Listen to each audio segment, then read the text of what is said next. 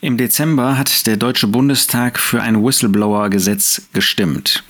Wer in seiner Firma oder Behörde auf einen Missstand hinweist, soll künftig besser vor beruflichen Repressalien geschützt werden. Es muss deshalb möglich sein, einen Hinweis anonym zu übermitteln, eben von sogenannten Whistleblowern. Tatsächlich ist das auch unter Christen eine ich möchte sagen, Marotte, ein, eine Fehlentwicklung geworden, äh, mit der wir immer wieder zu kämpfen haben. Da gibt es Christen, die vertrauen sich jemandem an und sagen, sag aber bloß nicht, von wem du das gehört hast. Ich muss dir da einen Missstand sagen, aber äh, gib bloß nicht weiter, von wem du das hast. Da ist der und der, der etwas Böses tut, aber sag nicht, dass du das von mir hast. Und das ist ein Whistleblower-Gesetz inmitten von Gläubigen, das wir unter keinen Umständen akzeptieren dürfen.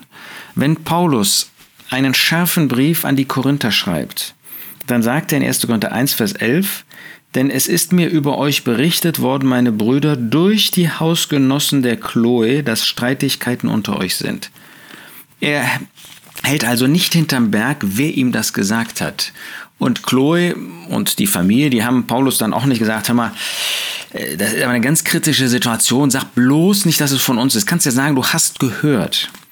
Später, ganz bemerkenswert, sagt Paulus über das, was er ähm, von den ähm, Korinthern gehört hat, vermutlich dann auch ähm, über die Hausgenossen der Chloe, ähm, dass er jedenfalls glaubt, dass ein Teil davon wahr ist, auch wenn er vorsichtig ist, das alles ähm, ihnen ähm, komplett zuzuschreiben.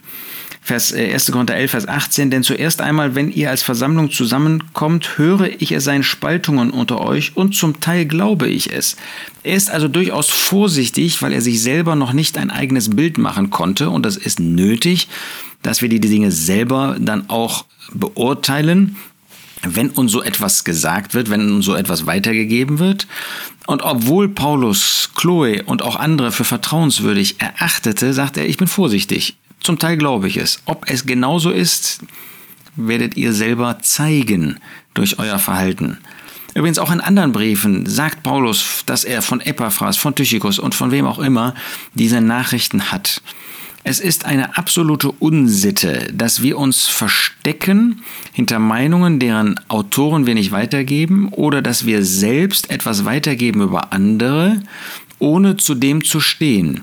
Wir müssen uns angewöhnen, als Brüder die, äh, oder als Geschwister, die so etwas hören, zu sagen, entweder du stehst dazu oder du brauchst mir das gar nicht zu sagen.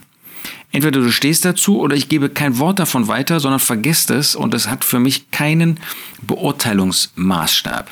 Natürlich gibt es Situationen, wo es um, ähm, sagen wir mal, Kinder geht, die ähm, Schlimmes erfahren haben, dass man sehr weise und umsichtig damit umgehen muss, wie man das weitergibt und auch mit Namen und so weiter, weil man die Person schützen muss. Aber wenn es darum geht, dass gegen jemand eine Anklage erhoben wird, dass gegen ein Zusammenkommen eine Anklage erhoben wird, wer dann nicht bereit ist, Ross und Reiter zu nennen, wer dann nicht bereit ist, auch zu seiner Meinung zu stehen, der braucht gar nicht erst anzukommen und so etwas weiterzugeben. Das ist letztlich Verleumdung.